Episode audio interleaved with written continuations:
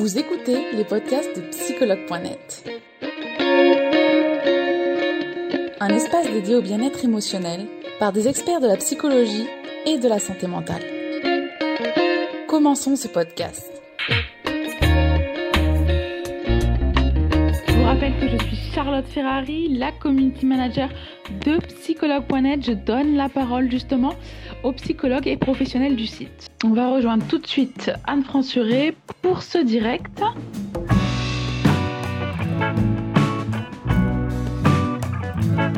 Bonjour Ça marche bien Oui, ça tu- va. Bonsoir. Tu- Donc c'est parfait. Comment ça va? Tu m'entends bien? Vous m'entendez bien? Oui, je t'entends bien. Oui, oui. Ah bah super. Alors comment comment ça va en Bonsoir à tous. d'incertitude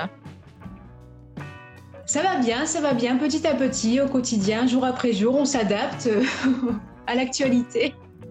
Exactement, exactement. Donc, euh, on est là euh, ce soir pour parler euh, de comment surmonter une rupture. Mais du coup, Anne-France, je vais te laisser te présenter 5 minutes avant, s'il te plaît. Oui, alors je m'appelle Anne Fransuré, je suis psychologue, coach en psychologie positive, auteur et formatrice à Nice dans les Alpes-Maritimes où je reçois dans mon cabinet aussi je propose des téléconsultations. D'accord, super. Merci Anne-France.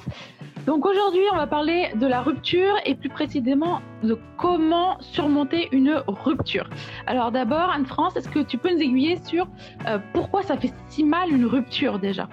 Alors en fait, une rupture, ça fait si mal parce que qui dit rupture euh, dit perte. Et en fait, quand il y a la perte, la perte, c'est comme quand on perd un être cher, en fait, la, perte d'une personne qu'on a aimée, qu'on aime encore, quand du jour au lendemain elle est plus là, c'est source de souffrance. C'est pour ça qu'on a tant mal quand il y a justement une rupture amoureuse. D'accord. Merci Anne-France. Euh, du coup, par quelle phase on va passer lors d'une rupture? Alors, combien il y a de phases déjà? Et quelles sont Voilà, les alors- différentes phases Alors moi j'ai compté, je, je- je- je vérifie, 1, 2, 3, 4, 5, 6, j'en ai compté 7 de phases. D'accord. Après, en fonction de chaque psychologue, il y en a peut-être qui vont en compter un petit peu plus, d'autres un petit peu moins. Chacun a sa perception des choses par rapport au deuil. C'est vrai qu'il y a pas mal de similarités entre le deuil d'un être cher qu'on a perdu suite à une maladie et le, suite à une rupture amoureuse. Alors, en fonction, c'est au cas par cas. euh, il y a toujours, il y a même souvent le choc émotionnel. Le choc émotionnel, il y est surtout quand, par exemple, l'un des deux partenaires décide du jour au lendemain de quitter l'autre. Il n'y a pas de réparation, il n'y a pas d'anticipation, et c'est vrai qu'il y a des ruptures qui sont assez violentes comme ça. Donc, plus euh, la rupture est violente, plus le choc émotionnel est fort. D'accord. Après, euh, c'est pour ça que je dis au cas par cas, il peut y avoir aussi des ruptures où petit à petit, le couple s'est rendu compte qu'il commençait à, à s'aimer de moins en moins. Donc, ça va être une rupture d'un commun accord. Donc là, ils sont au même stade. Donc là, le choc émotionnel ne sera pas présent parce qu'il y aura déjà eu une préparation. Il n'y aura pas de surprise Effectivement. Ça sera différent. C'est pour ça vraiment chaque, chaque rupture est différente là-dessus, mais je nomme néanmoins toutes, euh, voilà, toutes les étapes du deuil de la rupture amoureuse. Après, il y a le déni. Le déni, en fait, c'est le refus de la réalité. Donc la personne qui est quittée, par exemple, elle va, elle va faire effectivement comme si bah, elle n'avait pas été quittée, comme si rien ne changeait du jour au lendemain. Et en fonction des personnes, le déni peut, durer plus ou moins longtemps. Et après, euh, moi aussi, je parlerai du déni par rapport à la personne qui quitte l'autre. Parce qu'en fait, euh, souvent les personnes ont tendance à penser que euh, la personne qui va quitter l'autre, elle a le rôle le plus facile, mais c'est loin d'être évident de quitter l'autre. Ouais. Parce que la personne qui quitte l'autre parce qu'elle sait que ça ne va plus mais qu'elle aime toujours, c'est très difficile. Et en fait, cette personne, quand, généralement, qu'elle va quitter l'autre, elle va essayer de minimiser la rupture pour essayer d'avoir le moins de souffrance possible. Donc quelque part, c'est aussi une forme de déni. D'accord. Elle va avoir l'impression que finalement, bah, son deuil sera peut-être plus facile que l'autre. Mais c'est pas, c'est pas toujours le cas. Donc là, je parle aussi de ce déni-là pour la personne qui quitte l'autre, parce que c'est quand même, euh, il est quand même présent, néanmoins. Oui.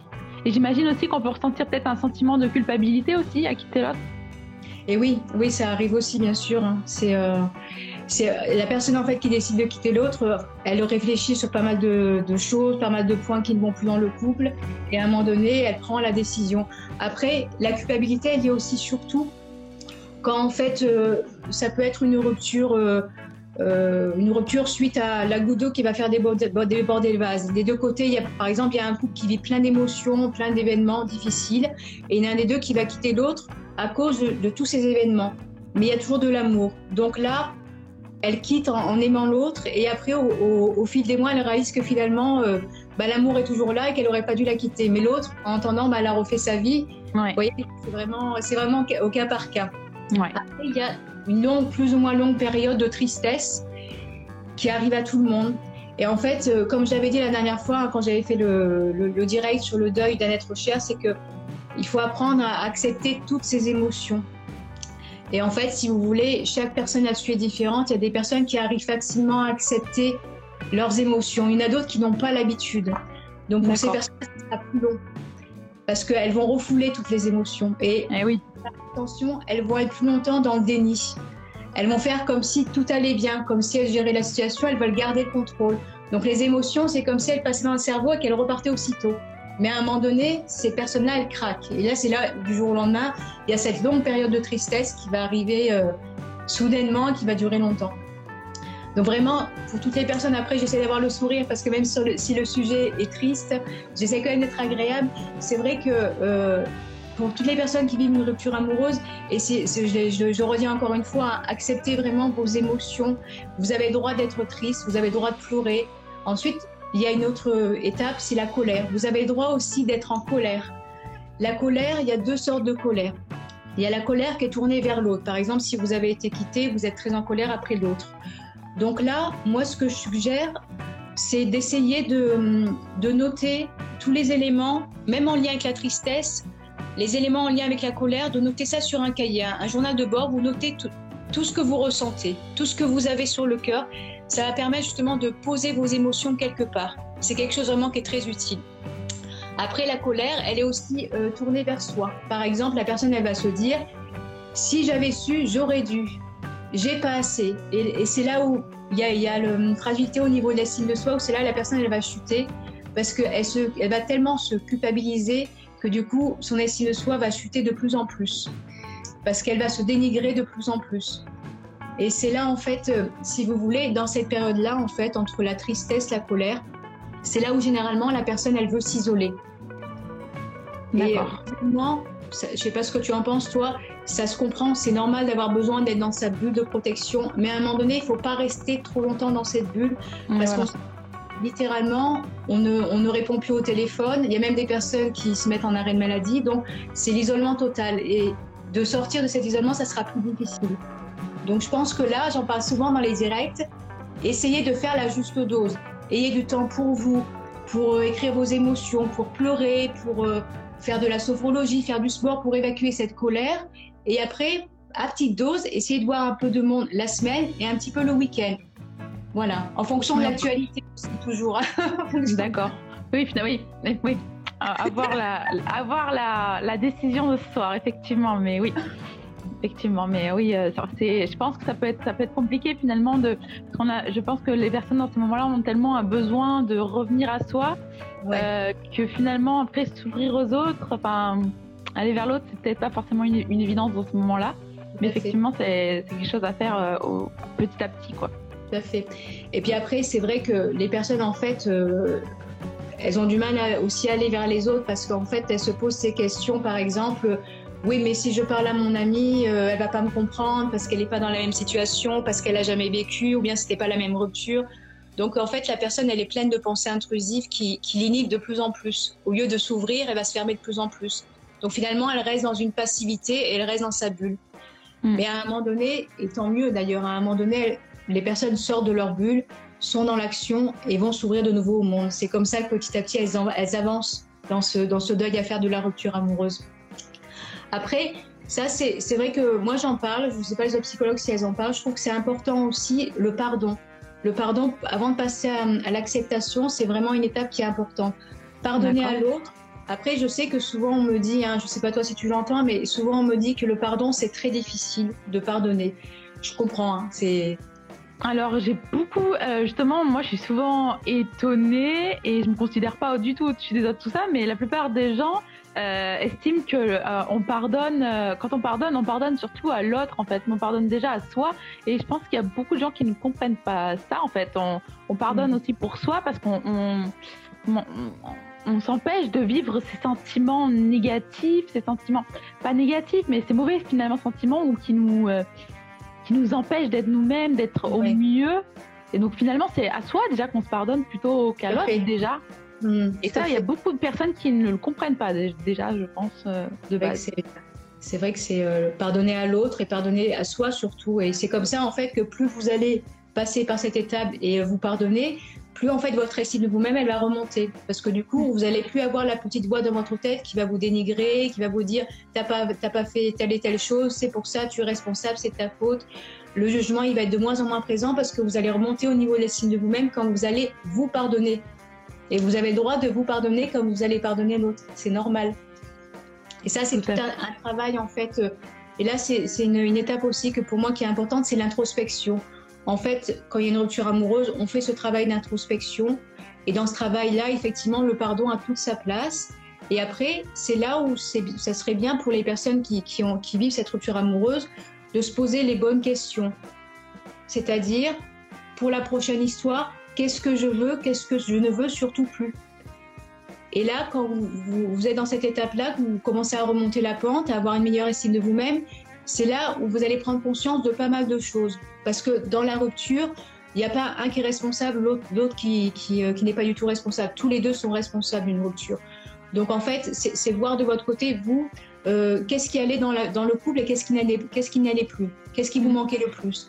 Pour, pour la prochaine relation, vous dire, bon, ben, avant de me lancer, de me jeter dans une autre histoire d'amour, avant, je vais essayer de questionner, de voir un petit peu la personnalité de l'autre avant de me jeter dans ses bras. Voilà, c'est là où l'introspection a toute sa place aussi. Tout Je sais pas ce que tu en penses là-dessus. Si, bah, tout à fait. Bah, de toute façon, finalement, dans toute situation de la vie, on devrait avoir quand même une certaine introspection. Donc, euh, suite à une rupture, d'autant plus, effectivement. Tout à fait. Et donc là, on arrive à l'acceptation. Et c'est quand on arrive à l'acceptation que, que là, on peut justement, c'est une forme, je dirais aussi de renaissance, euh, de, euh, on avance dans la vie, c'est là où on a envie d'avoir d'autres projets. Il y a même des personnes après une rupture amoureuse qui vont, qui vont faire, qui vont arrêter leur travail, qui vont faire une formation, changer de travail. Il y a un bouleversement en fait qui, après une forme de résilience où les personnes se disent bah tiens, pourquoi une prise de conscience, pourquoi je fais ce travail, j'ai peut-être envie de changer, de faire autre chose. Ça peut être aussi euh, une nouvelle activité hein, en fait. Hein. C'est le tout, c'est d'être d'être dans ces projets à venir, de n'être plus dans le passé, d'avoir tourné la page à cette histoire d'amour. D'accord. Et d'ailleurs, on a une, un, alors un petit commentaire d'une personne qui nous dit que ces questions arrivent trop tard. Alors, est-ce que finalement, ces questions, elles arrivent trop tard? Non, pas forcément, puisque on peut même se questionner des mois, des, années après une relation et se remettre en question. Oui, voilà, parce que ce qu'il faut savoir, c'est qu'il y a des personnes qui vont faire une, qui font leur deuil au bout de six mois, il y a des personnes qui font leur deuil au bout de deux ans, au bout de trois ans. C'est vraiment propre à chacun. Hmm. Il y a des personnes, par exemple, qui vont mettre euh, même 3-4 ans avant de se relancer dans, une autre histoire d'amour, parce que le travail d'introspection prend du temps. Par exemple, une personne qui reste dans le déni pendant un an, elle va pas faire un travail sur elle. La personne qui se met à fond dans son travail, c'est une autre stratégie, mais c'est pas bon non plus, parce que du coup, en étant à fond dans son travail, elle va pas faire ce travail d'introspection. Et en fait, c'est humain si vous voulez, parce que les personnes, en fait, quand on fait un travail sur soi, on travaille avec sa propre souffrance. Et tout le monde n'a pas envie en fait de, passer par ce cap-là. C'est jamais, c'est jamais très plaisant, on va dire. Voilà, c'est ça. Quoi. C'est pas très confortable. Je comprends que c'est pas évident. Après, dites-vous que si vous le faites pas, ça va durer dans le temps et le deuil sera plus long. C'est pour ça qu'effectivement, ces questions-là peuvent arriver des années plus tard. Mm, mm. Et, d'ailleurs, c'est des choses qui arrivent souvent dans plein de domaines de notre vie, faire l'autruche. Et euh, du coup, alors, euh, Anne-France, est-ce que tu peux nous dire comment euh, on peut faire le deuil d'une relation? Alors moi j'avais noté déjà déjà prendre son temps, ne, ne pas être pressé que ça se passe parce qu'il y a des personnes des fois qui ont tendance à penser bon bah c'est bon de toute manière c'est fini c'est comme ça c'est pas autrement dans une semaine je vais refaire ma vie non ça se passe pas comme ça il faut vous laisser le temps. Il faut pas vous mettre la pression. Et ça c'est important de respecter de, de vous respecter vous-même de respecter votre propre rythme même si dans votre environnement, parce qu'après, euh, dans l'environnement, même si les personnes autour de vous sont bienveillantes, elles vont avoir peut-être envie que vous alliez un peu plus vite. Et là, ce sera à vous de, vous imposer en leur disant je, je, prends le temps qu'il me faut pour faire cette rupture amoureuse, je ne vais pas aller plus vite pour te faire plaisir. C'est important de poser le cadre aussi à l'environnement. C'est vrai que les amis parfois sont un peu euh, poussifs et disent Ah, tu devrais rencontrer cette personne-là. Mais enfin, des années de relation, ça peut paraître parfois euh, énorme, en fait. Ouais, c'est ça qu'il faut, il faut du temps. Après, c'est, je, comprends l'environnement parce qu'en fait l'environnement, si vous voulez, ils s'inquiètent pour vous, ils ont envie de vous voir sourire et pas vous, plus vous voir pleurer. Donc en fait, plus ça va vite, mieux c'est pour eux aussi. Mm. Mais aussi, il faut, il faut qu'ils se détachent de leurs propres peurs, inquiétudes pour vous comprendre vous. Et quand c'est pas le cas, c'est bien de poser les limites justement. Et vous avez le droit de prendre le temps que, que vous décidez pour avancer dans toutes vos étapes.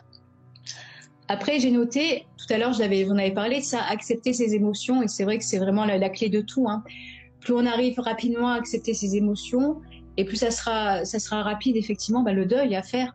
Par exemple, j'étais en train de penser euh, les enfants qui grandissent dans une famille où, euh, où euh, il n'y a pas le droit de pleurer, parce qu'il ne faut pas pleurer, il ne faut pas montrer ses émotions désagréables. Bah, quand il arrive à l'âge adulte, il a sa première rupture amoureuse, bah, ça va être difficile pour lui de pleurer, parce qu'il a cette automatique, cette fausse croyance qu'il ne faut, limitante qu'il ne faut pas pleurer. Donc, du coup, là, il y a un travail à faire. C'est pour ça mm. que si vous pouvez, si c'est possible pour vous financièrement, après vous pouvez aussi aller voir un médecin psychiatre ou même un, euh, autre thérapeute et essayer de vous faire suivre par quelqu'un pour vous aider justement si vous avez un travail à faire pour accepter vos émotions. Quitte à aller voir aussi une sophrologue, hein. il n'y a qu'une sophrologue, vous allez pouvoir lâcher vos émotions aussi. Elle va vous proposer des exercices de sophrologie, ça va vous faire du bien. Voilà, ça va vous amener aussi à avoir les larmes aux yeux, à pleurer petit à petit, et c'est vraiment bénéfique en fait. Hein. C'est en fait prendre soin de vous, le prendre soin de soi est très important. Vous centrez sur vous pour aller mieux de plus en plus. Et ça, c'est vraiment important. Alors, après, j'avais noté, tout à l'heure, j'en avais parlé, le journal de bord pour noter vos émotions. Ça, c'est, euh, si vous voulez, si par exemple, vous avez du mal à exprimer vos émotions dans, votre environnement, le fait d'avoir un journal, au moins, ces émotions, vous allez les placer quelque part, vous allez les écrire. Et plus vous allez les écrire, plus après, dites-vous que c'est un challenge pour vous. Dans un premier temps, vous les écrivez, et après, vous essayez d'en parler autour de vous. Et dites-vous que c'est pas c'est pas parce que vous êtes vous allez exprimer vos émotions désagréables que les gens vont plus vous aimer, moins vous aimer. Il n'y a, pas d'association à faire là-dessus. Au contraire, si vous vous livrez à votre environnement, votre environnement va se sentir utile et il va être content justement d'entendre vos émotions parce que votre environnement veut vous aider. Donc c'est important de, de vous livrer à l'autre aussi. Et d'ailleurs, c'est prouvé scientifiquement que tenir un journal tous les jours, ça améliore le bien-être. Voilà, tout à fait. un journal de bord. Tout à fait. Faut pas s'en priver. Après, vous l'appelez comme vous voulez. Dites-vous que, en fait, ce journal de bord, dites-vous que toute votre vie, effectivement, vous pouvez vous en servir pour noter des émotions, pour noter euh, même des moments donnés où vous êtes, euh, que vous progressez dans votre rupture amoureuse et que vous êtes passé à une autre étape. Notez-le parce que vous allez voir vos progrès petit à petit. Donc ça, ça va vous permettre de stimuler votre estime de vous et votre confiance en vous. Par exemple, pour une personne qui, a une, une histoire d'amour avec euh, avec un manipulateur, un pervers, ben, du coup, là, il est, il la personne est dans était dans la dépendance, donc c'est encore plus difficile. Donc l'estime de soi est encore plus faible. Donc d'avoir un cahier et de noter des feedbacks positifs, ça fait toujours du bien. Donc ça aussi, noter les émotions, les, les feedbacks positifs, même si votre environnement vous fait des compliments par rapport à votre évolution, notez tout ça sur le cahier. Vous datez, vous notez, ça va vous faire du bien. C'est vraiment très bénéfique. D'accord. D'ailleurs, on a une personne, utilisateur, qui nous demande que faut-il écrire dans le journal. Toute notre rage oui, voilà, quand vous êtes dans la période de la colère, justement, écrivez tout. Alors après, voilà, moi, la question, la, question que je vous conseille de vous poser, admettons que vous avez plein de colère envers l'être aimé qui vous a quitté, vous déchargez tout sur votre cahier. Après, vous relisez tout ce que vous avez, écrit et après, vous vous posez cette question. Maintenant, qu'est-ce que je pourrais faire pour me délivrer encore plus de cette colère? Parce que si vous voulez, il y a des ruptures amoureuses où, des fois, il y a des non-dits. C'est-à-dire, euh, par exemple, tout à l'heure, je donnais l'exemple, la rupture qui se passe du jour au lendemain. Ah bah, vous n'avez même pas le temps de dire quoi que ce soit, l'être aimé, vous quitte du jour au lendemain. Euh, voilà, ça manque de mots en fait, vous ne pouvez pas vous exprimer. Donc, donc, quand vous êtes dans la période de la colère, pourquoi pas vous dire, bah tiens, je vais essayer d'écrire, de, faire comme si j'allais lui donner une lettre. Après, vous décidez vous-même si vous la lui donnez ou pas, la personne. Et là, vous déchargez toute cette colère sur la lettre, en, désignant le, aimé qui vous a quitté ça va vous faire du bien. Puis après, vous décidez de lui envoyer soit par mail, euh, soit, soit vous lui donnez en main propre ou euh, par personne interposée. Ou bien, et après, il y a des personnes qui n'ont même plus, qui n'éprouvent même plus le besoin de donner la lettre, ils vont la brûler d'une manière symbolique et ça va permettre de, de passer à autre chose. Et ça, c'est important de, c'est important, j'avais noté dans la dernière question, mais c'est vrai que souvent il y a des non-dits et c'est important de pouvoir, à travers une lettre, écrire justement toutes les choses que la personne n'a pas pu entendre et après vous lui, donnez ou pas, vous décidez qu'est-ce que vous allez faire de cette lettre. C'est vraiment thérapeutique ça aussi. Après, oui, alors euh, comment faire? Là j'avais noté effectivement, ben, c'est important, mais l'environnement bienveillant. Essayez là à ce moment-là, donner vraiment de, vous entourer des personnes Parce que si par exemple dans votre environnement il y a des personnes qui sont pas spécialement en forme, bah, quand vous vous centrez sur vous pour aller de mieux en mieux, il vaut mieux peut-être éviter pendant quelques temps les personnes qui n'ont pas trop le moral. Il vaut mieux avoir des personnes qui soient positives. c'est vrai, ça c'est sûr que c'est bah, dans toute finalement même encore aujourd'hui on voit cette situation est encore plus vraie. Voilà, donc euh, c'est. Mais essayez de vous dire, je suis égoïste, je le vis bien, mais vous avez le droit d'être égoïste comme tout le monde, d'être centré sur vous. Vous voulez mm. aller mieux, donc euh, si vous voulez aller mieux, c'est que vous vous sentez mal. Si vous vous sentez mal, c'est que vous êtes en souffrance. Donc dans tous les cas, dites-vous que si vous êtes en souffrance, vous n'allez pas pouvoir aider les autres, ce sera difficile. Donc autant vous entourer des personnes qui, ont, qui ont la pêche. C'est mieux pendant quelques temps. Puis après, quand vous allez aller mieux petit à petit, vous allez pouvoir contacter les autres personnes. Après, l'essentiel, c'est de tenir au courant dans votre environnement les personnes que pendant quelques temps vous préférez éviter de voir en disant par exemple si vous voulez pas les avoir au téléphone vous leur envoyez un message ou un mail en leur disant euh, que voilà pour le moment où voilà vous sortez d'une rupture où vous sentez pas d'écouter la personne mais que vous pensez à elle et vous lui envoyez plein de courage au moins vous donnez des nouvelles vous restez pas dans le silence hmm. alors après oui par rapport aux émotions j'avais dit tout à l'heure hein, c'est important de pas les refouler et euh, plus vous allez justement faire face à vos propres émotions puis dites-vous sur du long terme que tout ce travail que vous faites, ça va vous servir pour toute votre vie. Parce que si vous n'avez pas l'habitude de travailler sur vos émotions, bah, du coup, par la suite, euh, tout, ce que vous allez, tout ce que vous allez vivre de bien ou de mal, vous allez plus facilement savoir euh, gérer vos émotions, les accepter, les apprivoiser. Ça sera, ça, sera, ça sera que du bonheur, en fait, pour vous, si vous voulez. Essayez de voir de cette façon-là, en fait. Ça, c'est dur pour le moment, mais ça ira de mieux en mieux. Avec le temps. D'ailleurs, une personne a rebondi, elle reste encore sur le carnet, le carnet, le journal, elle plaît beaucoup là. Euh, elle demande s'il faut garder le carnet et le relire. Est-ce que finalement le relire, ça libère plus ou est-ce que c'est plutôt négatif de relire? Alors ça, c'est vraiment propre à chaque personne. Moi, en tout cas, les personnes qui ont le cahier, il y en a à un moment donné qui vont le lire du début jusqu'à la fin concernant la rupture amoureuse et après qui vont brûler, qui vont le, jeter, le déchirer. Il y en a d'autres qui veulent le garder pour ne pas oublier que si jamais un jour il arrive de nouveau qu'il y ait, une, autre perte, de refaire un autre cahier. Ne pas oublier que cet outil thérapeutique est utile. Chacun, chacun, le, chacun fait à sa façon en fait. Il n'y a pas de, bonne ou de mauvaise méthode là-dessus. Vous verrez à ce moment-là donné, quand vous serez à la fin du cahier, qu'est-ce que vous allez en faire. Vous allez avoir envie de le relire ou pas, relisez-le. Vous préférez le garder de côté, le relire trois mois après, refaites-le. C'est vous qui décidez. D'accord. Merci Anne-France pour tous ces conseils. Euh, d'ailleurs, est-ce que tu as euh, d'autres conseils pour surmonter une rupture amoureuse? Non, là, bah, j'ai tout dit, hein, ce que j'avais noté. D'accord, ok. Donc on en reste là. On va passer maintenant euh, aux questions des utilisateurs. J'ai vu qu'il y en avait énormément. Donc à voir s'il y en a qui sont redondantes ou s'il y en a plutôt des nouvelles. Ah, alors, euh, donc j'imagine qu'elle est liée à la rupture. Bonjour, comment savoir si je m'aime suffisamment?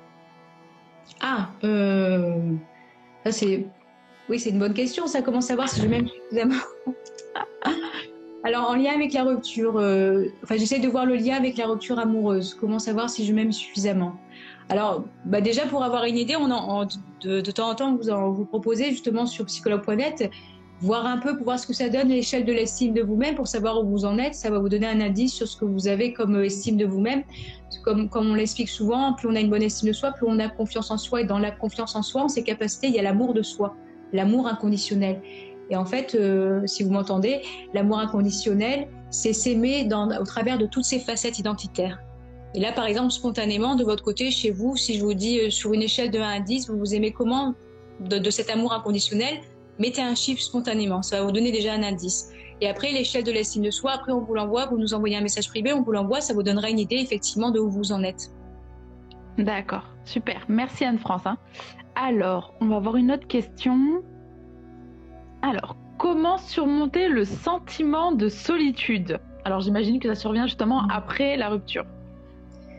Bah, là, c'est vrai que ça me fait penser à ce que j'ai dit tout à l'heure, le, fait de si la personne à un moment donné elle est trop dans, dans, sa bulle de protection, elle sort de moins en moins, c'est sûr que la solitude elle sera de plus en plus présente et source de souffrance aussi. Donc euh, là, c'est c'est être dans l'action et le prendre sur soi et commencer à recontacter les personnes qui, qui vous ont contacté, que vous, avez mis de côté le temps de la rupture pour justement vous ouvrir de nouveau aux autres. Donc euh, sortir de, cette solitude-là, c'est vrai que si vous voulez, les personnes qui rentrent dans cette bulle de protection, à un moment donné, bah, ça, ça, devient leur propre zone de confort, cette bulle de protection. Donc en fait, pour le cerveau, euh, sortir de cette bulle, c'est une source de danger, alors que c'est pas du tout une source de danger. Mais comme pendant quelques temps, si par exemple la personne est restée six mois dans sa bulle, c'est comme ne serait-ce que sortir pour aller faire les courses ou autre chose. C'est quelque chose de, qui fait sortir de sa zone de confort. Ça paraît énorme. Donc euh, le, tout, c'est de vous dire que plus vous allez être dans l'action, plus vous allez sortir de cette zone de confort, de votre boule de protection, moins vous allez souffrir de solitude, de ce sentiment de solitude. D'accord. Essayez de voir ça comme, euh, comme euh, sans, vous, sans vous mettre, il faut que je sorte parce qu'il faut, c'est une source de pression. Dites-vous, aujourd'hui mon challenge, je vous dis n'importe quoi, mais aujourd'hui mon challenge, ça sera d'aller d'aller au magasin, aller faire deux trois courses. Demain mon challenge, ça sera de passer un coup de téléphone à mon ami que j'ai pas appelé depuis six mois. Donnez-vous des petits challenges tous les jours. Et quand vous réussissez les challenges, vous notez sur le, votre journal de bord, votre cahier de bord. C'est pas mal ça. Comme ça, vous allez voir vos progrès petit à petit. Chaque jour, posez-vous la question, le matin, avant ou après le café, quand vous voulez, qu'est-ce que je pourrais faire aujourd'hui pour sortir de ma solitude? Ça, c'est pas mal ça aussi. D'accord, merci Anne-France. J'avais vu une question en ligne euh, alors, je veux me faire diagnostiquer, mais les psychologues que j'ai vus ne m'ont pas aidé et ils sont contre les psychiatres. Que devrais-je faire? Diagnostiquer par rapport, euh, à, par rapport à quoi? Par rapport. Euh, alors, j'imagine que. Alors ça me paraît très bizarre. Non. Alors, à voir si la personne justement peut nous expliquer un peu plus. Voilà. avant que je réponde. Tout à fait. Alors, on va avoir une autre question en attendant. Alors, Oula. Alors, très particulière aussi, mais intéressante. Comment ne plus rien attendre de l'autre? Alors là, on va imaginer que c'est une rupture amoureuse et que la personne, elle a été quittée. Et peut-être qu'elle est. C'est vrai que la personne, quand elle est quittée, euh, elle a l'espoir que l'autre change d'avis finalement, qu'elle revienne euh, au bout d'une semaine, deux semaines. Puis les semaines passent à un moment donné, donc il y, a cette forme d'attente en fait, mmh. l'espérance de. Et euh, à un moment donné, bah, normalement, plus les semaines passent, si vous n'avez pas de nouvelles, après, c'est vrai que là-dessus, moi, je serais plutôt à dire, euh, peut-être pas changer de numéro de téléphone, mais bloquer pendant un certain temps. Parce que si vous voulez, les personnes qui sont dans l'attente, elles ont tendance, pour se faire encore malheureusement plus de mal, de regarder sur le réseau, de voir les photos. Admettons, là, si l'homme, il a, il a refait sa vie du jour au lendemain avec quelqu'un d'autre, il va tout partager sur le réseau. Donc la personne qui est quittée, elle va voir tout ça, va se faire encore plus de mal. Donc moi, ce que je conseille souvent, c'est pendant quelques temps, essayer de, bloquer l'ex euh, pendant quelques temps sur les réseaux sociaux, sur le téléphone, pour vraiment se couper totalement. Et dites-vous, après, ça aussi, je voulais le dire du coup par rapport à l'attente. Euh, oui. Admettons que la personne, elle vous quitte et au bout de deux semaines, finalement, ou un mois, voire durant l'été. Des fois, ça arrive durant l'été, les couples se séparent et après, il y en a un des deux qui revient à la fin de l'été. Bon, ben voilà, l'hiver arrive, l'automne, et, et pourquoi pas ensemble voilà. Alors moi, je, ne suis pas contre. Hein. Si, si, si, ça se passe bien entre vous, je, ne suis pas contre. Au contraire. Après, si, quand la personne elle fait ça, avant de vous remettre avec, voilà, essayez de quand même de questionner la personne pour pas que vous soyez au bout d'un mois de nouveau dans une autre rupture. Parce qu'une personne qui vous quitte une première fois, elle vous quittera de nouveau. D'accord. J'ai eu ce cas de figure dans mes patients et quand c'est arrivé, bah du coup, ça veut dire que la personne qui est en train de faire son deuil, L'autre revient, l'ex revient, donc de nouveau ça va bien pendant trois mois. Et après, Donc le deuil est encore plus difficile à faire. Donc si jamais la personne elle revient, voilà, dresser une liste de questions, quitte à la voir pendant quelque temps sans ressortir avec, avant de voilà de vous replonger dans cette relation amoureuse. Parce qu'il y a une première rupture, euh, maintenant ça peut arriver, mais c'est très rare. Hmm. D'accord. Alors, j'en ai vu une autre intéressante. Alors, peut-on enchaîner deux relations? C'est vrai que c'est un sujet qui revient souvent, la relation pansement. beaucoup nient, beaucoup nient. Hein, Alors, vas-y, allez, vas-y Anne-France, explique-nous. Alors, moi, je, pense que c'est mieux d'avoir une, coupure pendant quelques temps avant de se jeter dans une autre relation. Parce qu'en fait, effectivement, euh, l'autre va penser l'ancienne relation et souvent, ce qui arrive, c'est que la, nouvelle relation, elle subit les conséquences de, de l'ancienne relation. Donc, c'est n'est pas génial, en fait. Hmm. Et il vaut mieux attendre, euh, avoir bien élaboré votre deuil avant de vous remettre dans une relation. Maintenant, il y a des personnes, ce qu'elles font, elles ont des, euh, des relations un peu plus légères.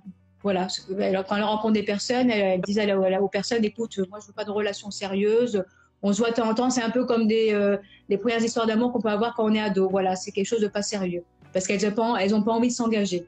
C'est vrai qu'il vaut mieux attendre un petit peu avant de s'engager pour justement, parce qu'en en fait, si vous faites pas un travail d'introspection sur vous, vous n'allez pas savoir ce que vous voulez, ce que vous voulez pas.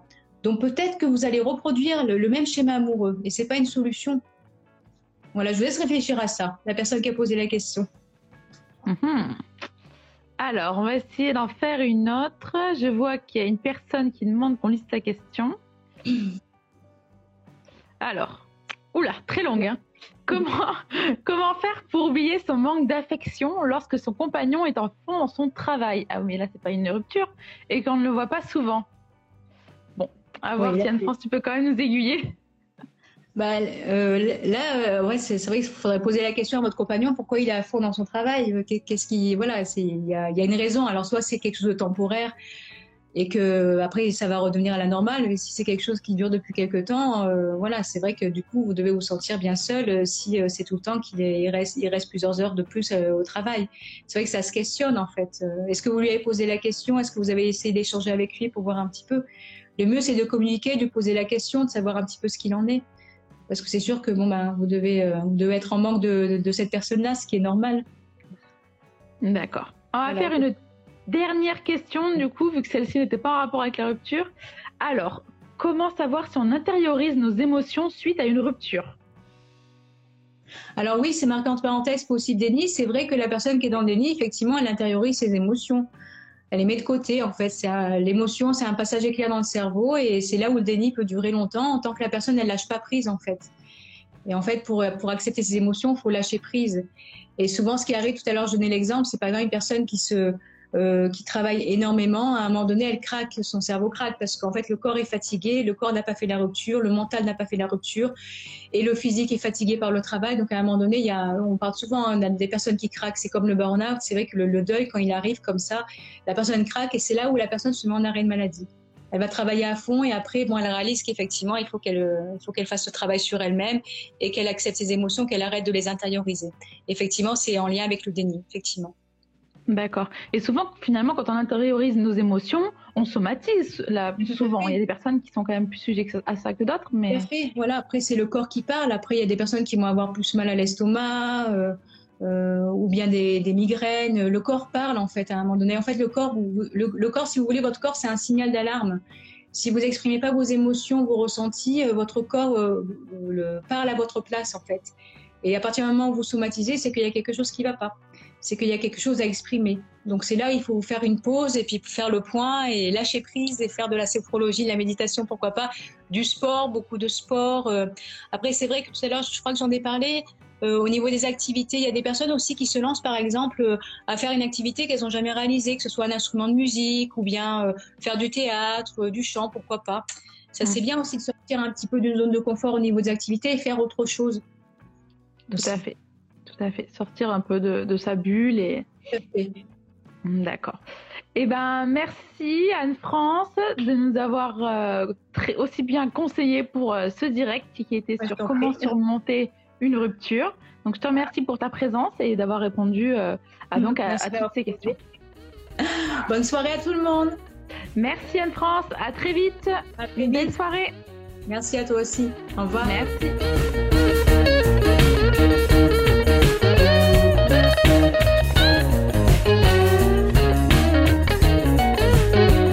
Espérons que vous avez aimé le podcast d'aujourd'hui. Souvenez-vous que tous ces sujets sont disponibles sur notre site psychologue.net et que vous pouvez également voir la vidéo complète sur l'Instagram TV sur psychologue.net. Rendez-vous dans notre prochain podcast.